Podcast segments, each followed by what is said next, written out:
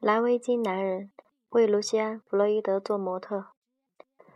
二零零四年二月三日，今天我来工作室之前，先约见了来自美国的极简主义意象艺术派的雕塑家卡尔·安德烈。他的作品等于八，也被称为泰特砖，曾经引起了巨大的争议。人们可能会认为，在与卡尔卡尔安德烈一起喝下午茶，然后坐出租车到弗洛伊德的工作室来。无论是从精神还是艺术流派的角度去看，都是一个巨大的反差。但即便如此，弗洛伊德看来对卡尔安德烈相当感兴趣。卡尔安德烈的艺术观点非常偏激。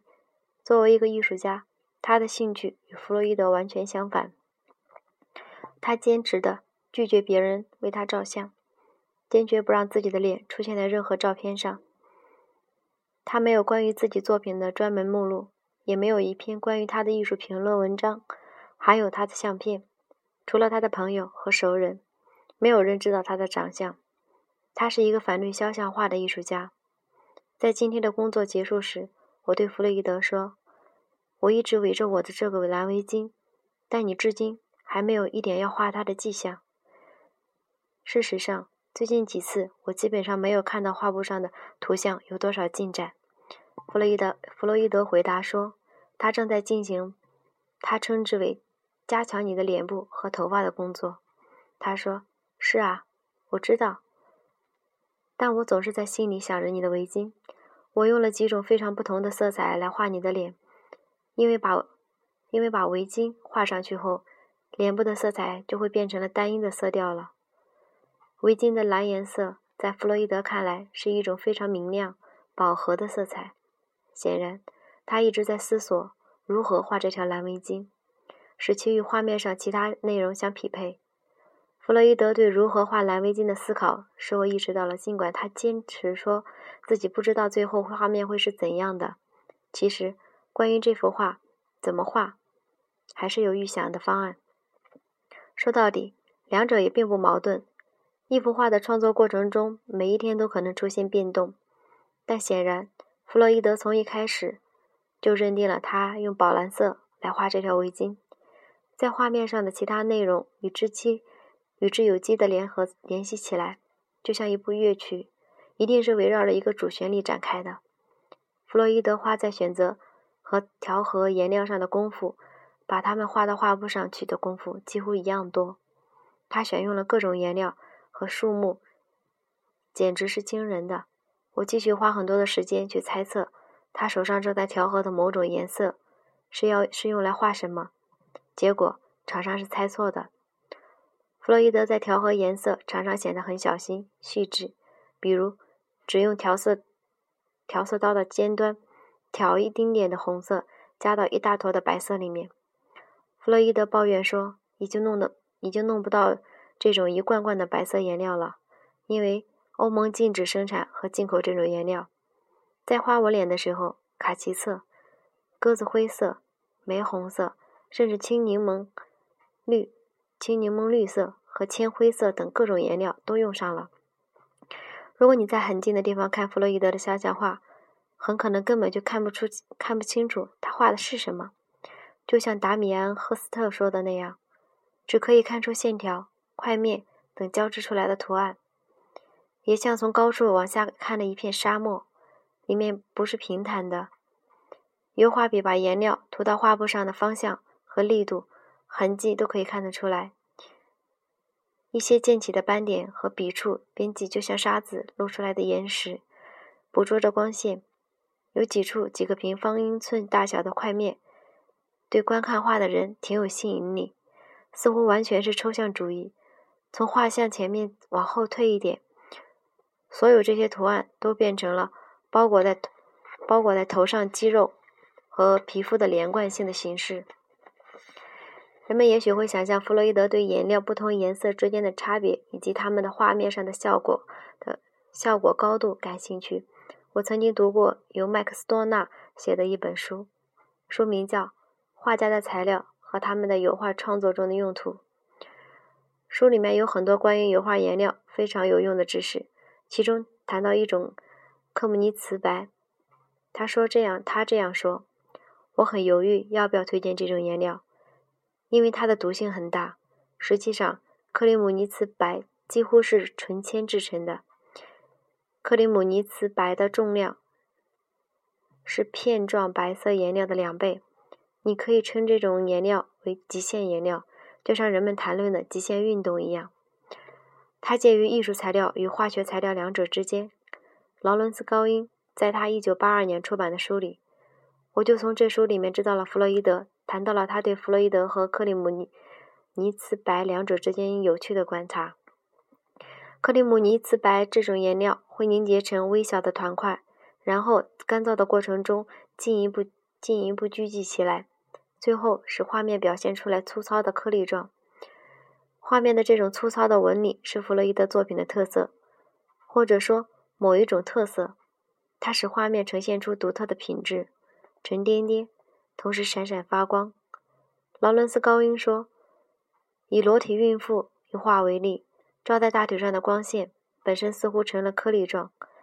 它的白炽强调了肉体的丰满。弗洛伊德似乎对使用这种听上去很危险的颜料很不在乎。嗯，这种颜料我已经用了很多年，却一直没有觉得我有任何的伤害。当然，我并没有吃到嘴里去吃。”如果我是在用我在用的时候，颜料会飞溅出来，结果可能就会有所不同。培根曾经习惯在他的手前臂上涂颜料，前臂上调和颜料，后来他就开始过敏或者是类似过敏的病。现在他再也不这样做了。他对劳伦斯高音说了一些让人难以忘记的事情，比如他很想让自己他很想让自己的油画看上去像真的人体。他说。我知道自己关于如何画肖像画的观念，来自于肖像画只追求与真人相像相像的效果不满。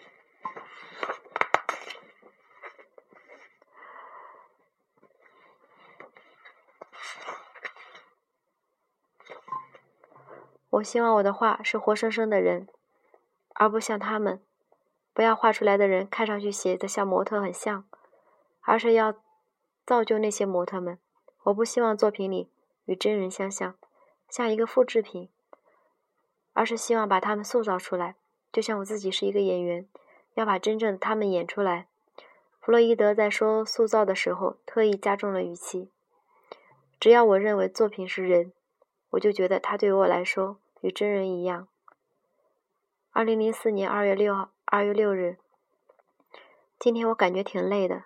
我就告诉了弗洛伊德，他回答说：“我刚到时，他就可以从我的眼睛里看出来，但现在他们都恢复正常了。精神状态只是我们可以从一个人脸上看出来许多信息中的一条。”弗洛伊德告诉我，他一生中见过约翰·吉尔古德一次，是在等电梯的时候，他走出了电梯的门，对我说：“你看上去身体不错。”我回答说。你怎么可能知道？你以前从来没有见过我。”约翰·吉尔古德说。“我这么说绝对与以前见过没见过你无关。”吉尔古德说。“更好的方法判断一个人的身体看上去怎样，因为即使在观察一个陌生人身体是否健康，也是可以看得出来的。但是，只有认识一个人，才能知道这个人的身体比起来，比起以前来是更好了，还是更差了。”一个人是不是疲倦了，或者是病了，是不是需要认识就可以看出来的？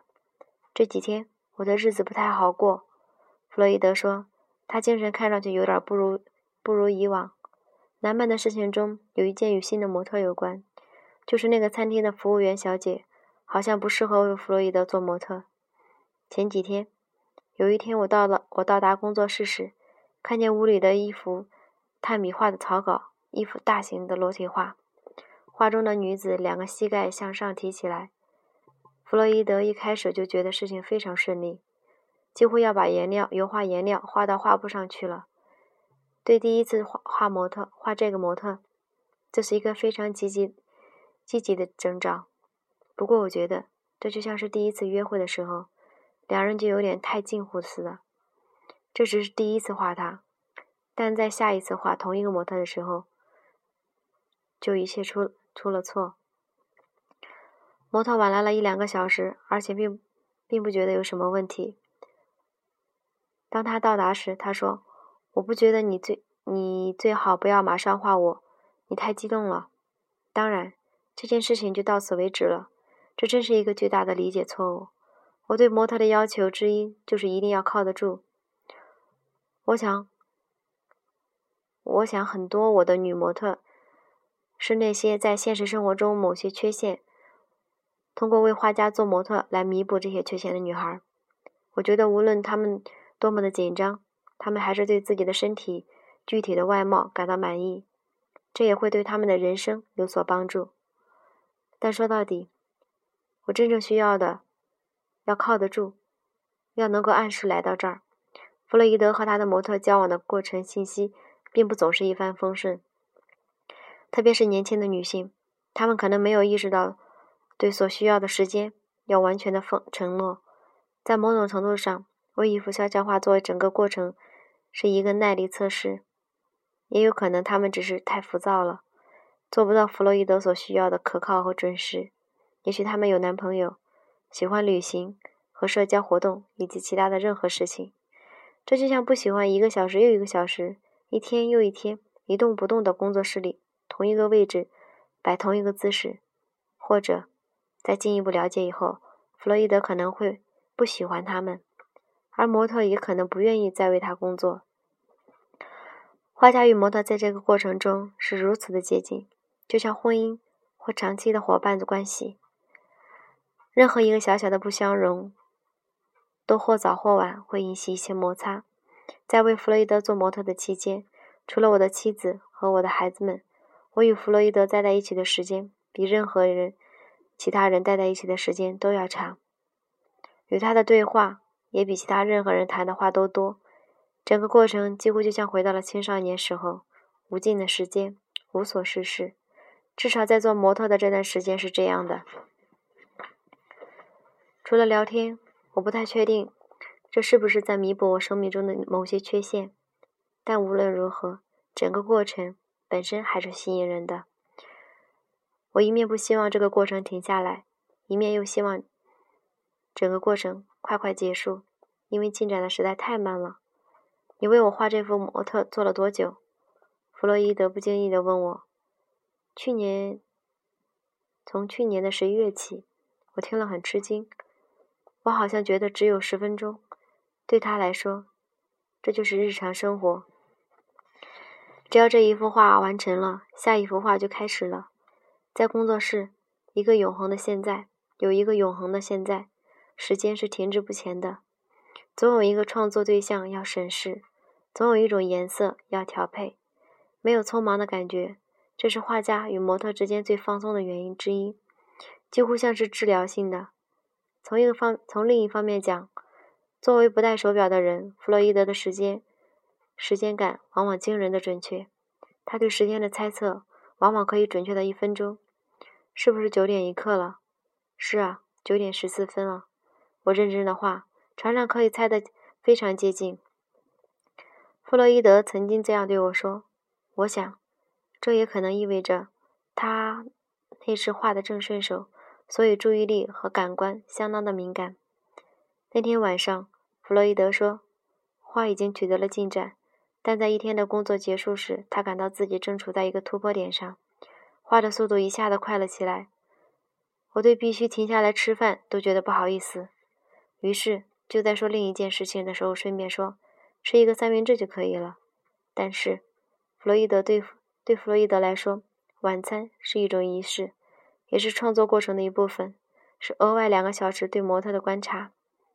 最近几次我去工作室，那肖像，那肖像似乎都没有怎么变化，尽管他不断的加强和调整。上一次快结束时，我的嘴突然在画面上出现了，虽然还只是细细的红色线条。这个迹象表明弗洛伊德准备从前景往下面了。设想我，设想我的脸上嘴唇的界限，一道横线，横线以上大约就算是前景了。弗洛伊德就在此刻停顿了几个星期，就像一支队伍，一支军队于出发前的集结。现在。画面终于开始有所进展了，我的整个下巴都画好了。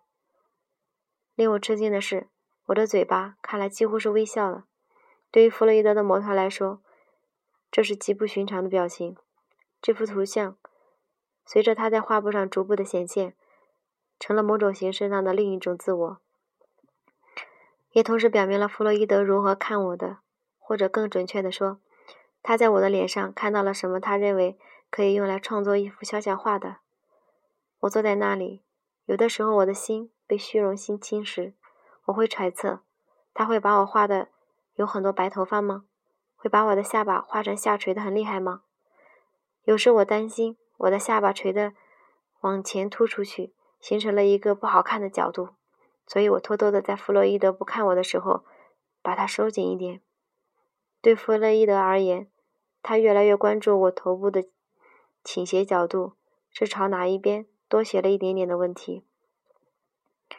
我第一次来的时候，我的头一定是往右侧的。倾斜一点的，但现在一半的时候，我本能的往左边倾斜一点，这样每一次画我，弗洛伊德都会停下来二十来次，对我说：“你可不可以把你的下巴向右转一点？”不不，这样太多了。现在好了，非常好。